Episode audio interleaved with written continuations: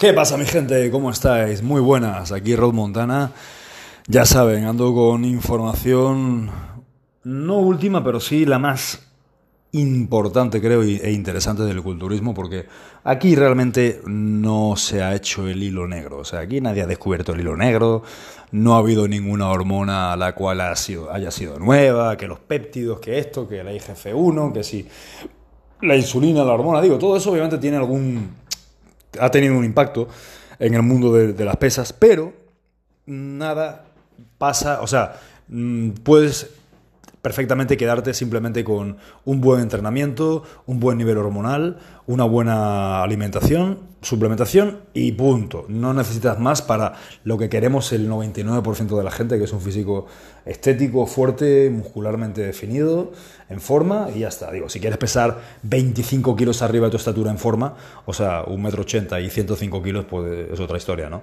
Ya esos son otros 500 pesos, como se dicen en, en México, pero en cuanto al entrenamiento general per se, os puedo decir que hay unas variables y estas variables siempre, casi siempre son las mismas. ¿vale?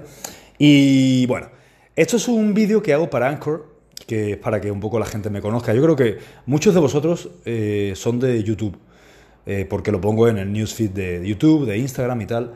Pero bueno, donde realmente hablo sin ningún tipo de censura es en Patreon, porque bueno, Patreon, y quieres que no, Anchor es de Google y pues tampoco quiero hablar mucho porque ya saben cómo son de mm, eh, flojitas y de nenas estas plataformas como Google y Facebook y tal que hay cualquier cosa que digas, ay no, ha dicho una mala palabra, ay no, que ha dicho esto, ay no, que ha dicho vitamina S, ay no, que ha dicho esteroide, la toma por culo. O sea, simplemente aquí lo que voy a hacer es eh, mi página web, que es lo que estoy haciendo, ahí tenéis toda mi información, ahí no me pueden banear, ya me han quitado un vídeo, yo me doy cuenta que mis vídeos, por ejemplo, en, YouTube los quitan mucho del medio, en el sentido de que le quitan monetización por las cosas que hablo, porque son cosas que no interesan a las grandes nacionalidades. Eh, multinacionales como por ejemplo Nestlé o tal cosa, o sea, bueno, también por los temas que hablo, ¿no? que son un poco salidos del tiesto, hablo de cosas ilegales, o más bien he hablado, ya no hago tanto, pero bueno, donde lo hago es sobre todo en Patreon. En Patreon digo toda la, todo lo que me meto y todo lo que uso y todo lo que hago, ¿vale? Así que si queréis información mía, mía, mía, mía, mía, mía, de cómo yo hago exactamente las cosas, pues ahí en, Patreon. Aquí también, por supuesto, lo voy a decir, pues me encanta, pues me gusta repartir conocimiento, no soy nada de egoísta. Pero bueno, mm, me gusta mucho la filosofía de Schwarzenegger, ¿vale? De cómo Arnold ha podido conseguir un físico tan, bueno, eh, pudo conseguir un físico tan grande, tan voluminoso y sobre todo tan estético. Eh, creo que como a cada persona que ha conseguido algo importante en la vida, gente, hay que copiarle sus hábitos. O sea, una persona que se ha hecho millonaria como Jeff Bezos, el dueño del creador de, Amazon, creo que es, ¿no? Eh, Bill Gates, Bill, este, Steve Jobs, gente así, pues obviamente, a ver, un poco de razón tienen ¿no? en lo que hacen. O sea, hay que aprenderle. Y pues si es alguien como Ronnie Coleman, o es alguien como Schwarzenegger, o es alguien como... Pues hay que hacerle caso, ¿vale? Entonces, Arnold tenía una cuestión y era que mentalmente era un ganador. Era un tipo con mucha determinación, con mucha fuerza mental. Recordemos que Arnold vino de, joder, de las montañas de, Graz, Austria. ¿ok? Era, era, básicamente hubiera sido un cabrero si se hubiera quedado en ese lugar. Y el tipo, bueno, resultó que era bueno en el físico-culturismo, resultó que el, el, chaval valía, que valía mucho la pena, que era un gran deportista, que era muy talentoso, aparte eh, tiene una personalidad muy, muy eh, carismática, con mucho carisma, con muchos dotes para hacer reír, para, para la comedia, eh, para engañarse, engancharse a la gente. Porque hay una diferencia, es que, gente, la, la gran diferencia es entre las personas que tienen esa capacidad, ese don, ese carisma, que, ojo, se puede desarrollar, se nace pero se puede desarrollar. Y algún día hablaré de ello en un vídeo, os va a interesar, ¿vale? Eh, ¿Qué es lo que pasa? Que esta gente, al fin y al cabo, nacen con este don y eso se extralimita, porque Arnold, aunque hubiera sido Arnold, sí, hubiera ganado todos los campeonatos seguramente y hubiera sido el mejor del mundo durante un tiempo y tal y cual, pero si no tuviera ese encanto que él tiene, no hubiera hecho películas, ciertamente no hubiera llegado a ser gobernador de California, ni sería quien es hoy. Sea, eso no es solamente por el cuerpo. Digo, el cuerpo sí le ayudó mucho, pero ¿cuántas veces, por ejemplo, en la época de, dorada del Golden Age, también teníamos a Dave Draper, Joey Wither, que era el, benefactor de todos ellos, el, judío que hacía, era hebreo, eh, hacía negocios con el tema de la revista, de los suplementos, nada malo, la verdad. Bueno, em, la publicidad un poco engañosa, pero bueno, pero bueno. Por lo menos estaban promoviendo algo bueno, ¿no? Eso sí, sí es cierto. Entonces, Joe Wither traía eh, culturistas como Schwarzenegger, lo trajo obviamente a Europa y dice, bueno, este tipo es un monstruo, un alemán, austriaco, de 20 años, 22, eh, grande, con unos brazos de la hostia, un buen pecho, faltaba por pulir, pero bueno, en poster boy para vender revistas. O sea, con este tipo nos forramos, ¿no? Así, pues, así alto, guapetón, buena forma física, un cuerpo increíble.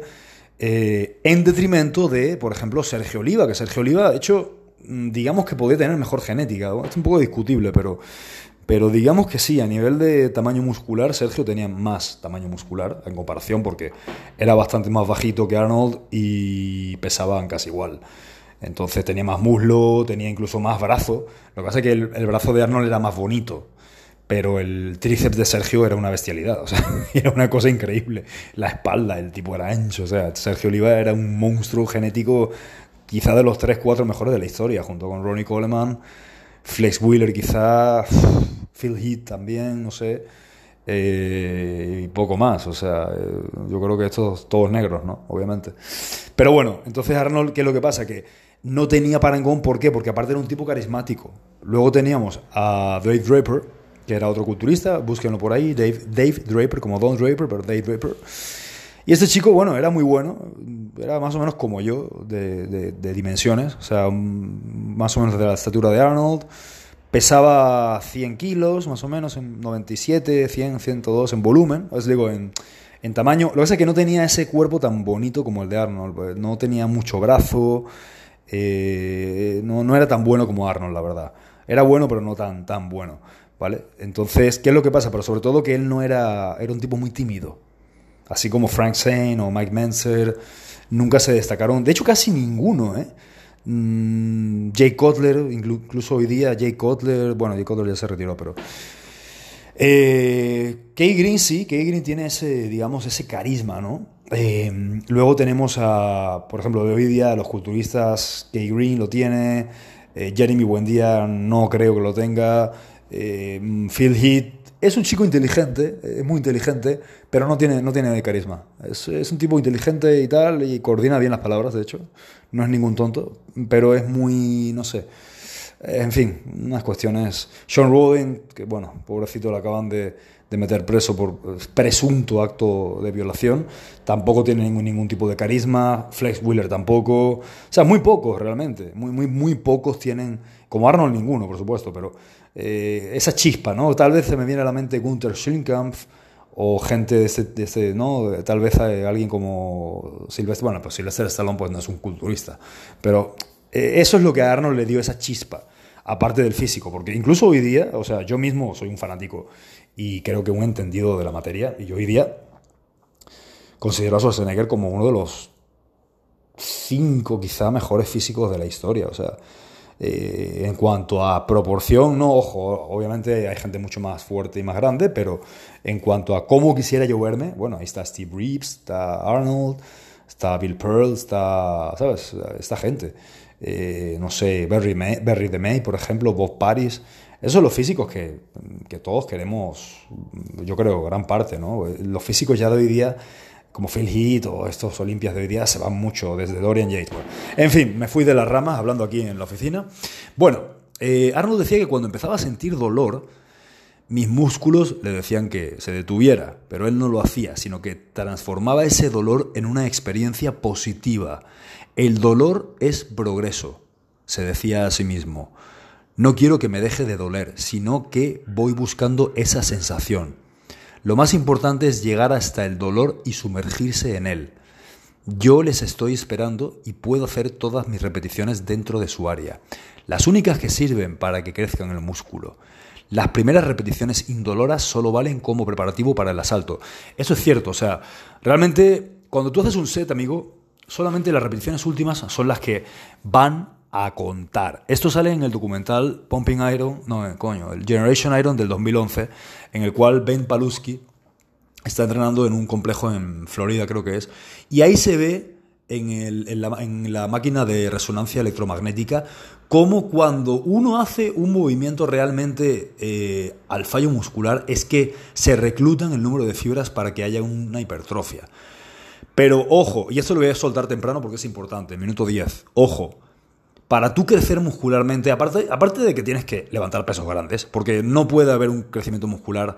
Eh, sí, luego vemos de repente Jake Kotler que usa mancuernas o, Jake, o este K Green con mancuernas de 35 libras en brazos, pero son gente que ya tienen un nivel hormonal muy alto y tienen una base muscular muy desarrollada. Eh, no llegas a ponerte así con pesos de ese tipo. O sea, yo mismo lo puedo decir, que para mí, por ejemplo, hacer curls de brazo con una mancuerna de 20 kilos, 22 kilos, es bastante, 25 incluso, mm, lo puedo hacer. Pero no lo tengo que hacer en una o dos series. No puedo desarrollar mis bíceps con una mancuerna de, de, de 12 kilos.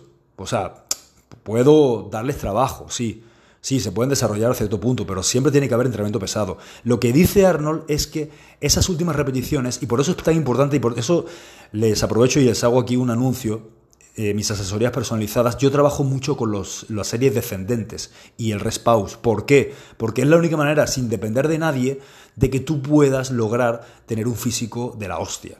Porque eso de hacer tres series de 10 repeticiones está muy bien para un principiante, pero ya un tío que tiene 5, 4 años entrenando, 3 años entrenando, ya no le vale hacer 3 de 10 o, 5 de 10, porque ya no hay estímulo. O sea, el cuerpo tiene que verse sometido a diferentes estímulos para que crezca.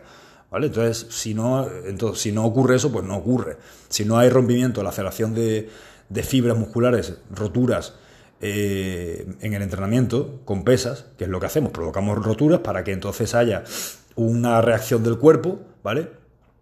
Eh, que el cuerpo segregue eh, glucocorticoides, creo que es, y entonces en base a eso haya una reparación muscular. Y luego viene la supercompensación. O sea, el cuerpo se. Es como la piel. La piel se lastima y el colágeno y la elastina, pues bueno, vienen en su, en su ayuda, por así decirse, y bueno, y se produce una mejora del tejido, dependiendo qué tan fuerte sea la, herida, ¿no? Hablando a nivel eh, dermatológico, por ejemplo, si pasa de la dermis, ¿no? Entonces, en los músculos es igual. Nosotros rompemos el músculo, rompemos la fibra muscular y la actina y miosina, que son las proteínas contráctiles, ¿vale? Eh, mediante ellas Ahí pues ocurre una serie, una serie de miles de reacciones muy complicadas, muy complejas para explicarlas, pero que es lo que hace que el músculo crezca. Entonces, ¿qué, quiero decir con esto? En resumidas cuentas, que tienes que ponerte a romper músculo. No, no, sirve que vayas al gimnasio a hacer lo mismo y no te duela nada. Ah, es que no me duele nada. No, espérate. Tú tienes que ir al gimnasio y que te moleste al día siguiente el músculo, un poquito. Digo, no que te estés cagando de agujetas, pero que digas, hostia, he entrenado duro, ¿sabes? Así que bueno. Eh, una vez que has alcanzado el punto de fatiga, cuando el dolor llama al cerebro, uno se detiene. Sin embargo, solo deberían hacerlo si os sentís satisfechos con el primero o el segundo puestos. Bueno, aquí habla de competencia, ¿vale? Si os gusta la victoria, debéis continuar vuestros esfuerzos, haciendo repeticiones forzadas. ¿Cuántas sois capaces de hacer? Eso es lo que digo, repeticiones forzadas, descendentes. Usualmente una, pero puede que lleguéis a cuatro, con las forzadas. En esos momentos estaréis temblando de los pies a la cabeza y habréis alcanzado el punto de agotamiento. Hay que distinguir entre fatiga y agotamiento, esto es diferente. En el punto de fatiga todavía conservas alguna reserva en el músculo y las tienes que quemar con repeticiones forzadas hasta llegar al punto de agotamiento. ¿Vale? Los músculos son muy tercos y nunca son sumisos, siempre se enfrentan con uno. Su mejor arma es el dolor, su mejor arma es el dolor. Pero una vez que lo rompes su defensa, los has hecho tuyos. ¿Vale? Por ejemplo, te fijas una serie de objetivos, 12 repeticiones en vez de 8, por ejemplo, ¿vale? 12 en vez de 8. Eh, son muy importantes porque el beneficio se va acumulando día con día. También hay que engañar a los músculos. Por ejemplo, la rutina de Arnold dice, cool de concentración al final de mi trabajo de bíceps. Ok, Ya llevo entonces hechas unas 15 o 20 series de bíceps y el músculo está cansado, ¿vale? Obedece a lo que digo, pero lo hace con energía limitada. Está cansado. Puede que tenga algo más, pero los músculos tienden a engañarnos. Lo que hago a veces es iniciar mi rutina de bíceps con un cool de concentración, o sea, haciendo lo contrario, subiendo el kilaje hasta 30-32 kilos. Tiene huevo, perdón, tiene huevos hace 30 kilos en concentrado. Yo máximo creo que son 20 4 kilos y me estoy cagando. El músculo reacciona bien y mi mente le ha dicho que es capaz de trabajar con más kilos. Llevando conmigo esa convicción, el bíceps responde enseguida ante los kilajes superiores cuando pongo el curl de concentración al final de la rutina. La barrera del dolor es muy distinta en cada uno de los grupos musculares. Eh, músculos como el bíceps o el deltoide la experimentan antes que aparezca la fatiga. O sea, el dolor va a aparecer en el bíceps, sobre todo bíceps. Es increíble, duele muchísimo. A mí más que... Creo que también tiene mucho que ver con, con qué tanto tenga ese músculo capacidad de crecer. Algunos de los grupos musculares grandes pueden dejarnos sin aliento antes de que sintamos dolor. Por ejemplo, la sentadilla, ¿vale? Sentadilla que uno la hace y de repente, puta, ya estás cansado. O sea, es increíble, pero es por la falta de ejercicio cardiovascular y cardiopulmonar. Por eso es tan importante hacer ejercicio cardiovascular, gente. Nos sentimos asfixiados, incluso antes de que haya dolor. Y queremos que sientan las piernas, no los pulmones. Entonces, eso es darle poco a poco. Con los dorsales igual, eh, obviamente con, los músculos grandes como los dorsales, pues pasa mucho. Eh, cualquier tipo de jalón en polea, ¿vale? En la cual tú jalas la polea el agarre se quema antes que los dorsales, porque tenemos el agarre, los músculos de los antebrazos quizá más débiles. La mente acaba, diciendo, eh, acaba siendo engañada por los músculos que la hacen creer que toda la fuerza la hacen los dorsales, y no. De hecho, hay una gran parte de los brazos, antebrazos, coracobraquial, braquial, ¿vale? Hay que buscar la forma para superar la barrera del dolor cuando llega el momento de entrenar dorsales. ¿Ok? Y para esto, entonces, se usa la llamada preexhaustación que lo voy a hablar en los próximos episodios y que esto es un poco más profundo de lo que... Yo sé que muchos lo saben, pero esto es bastante más profundo, ¿vale? Gente, pues nada, suscríbanse, no sé cómo, porque esto es por Anchor y ya saben, mi Patreon es más, mm, hablo mucho más personal, es más de Rodrigo, de dosis, sobre todo de química, de cosas que no puedo hablar, del sistema, de la Matrix, de esto y del otro, y de temas interesantes. Eh, sígueme en Instagram, yo creo que ya en Instagram también tengo buena información de entrenamiento sobre todo y tal. Y que la pases muy bien, que la pases muy bien. Creo que venís de YouTube mucho, si no, pues decidme de dónde, de dónde vienes, te sigo aquí, oye, te descubrí en Anchor, no, no, sé cuánta gente. Al final tengo como 300, 400 visitas por episodio, pero pues la verdad es que no sé cómo, porque a, a santo de qué son, ¿no? Así que bueno, gente, pues nada, ya saben, soy Rod Montana, cualquier pregunta sobre entrenamiento eh, más bien asesoría, porque digo, no, puedo contestar preguntas aleatoriamente, sino hacer vídeos. Pero pues eh, contratación de asesorías personalizadas, te aseguro que vas a verte mejor que nunca, te lo aseguro. No más tienes que ver la foto de mis, de mis clientes, eh, mándame un correo, mándame un mensaje directo por Instagram, que estás interesado interesada, y con todo gusto. ¿Vale, champ? Venga, te mando un abrazo, hasta luego, buena tarde.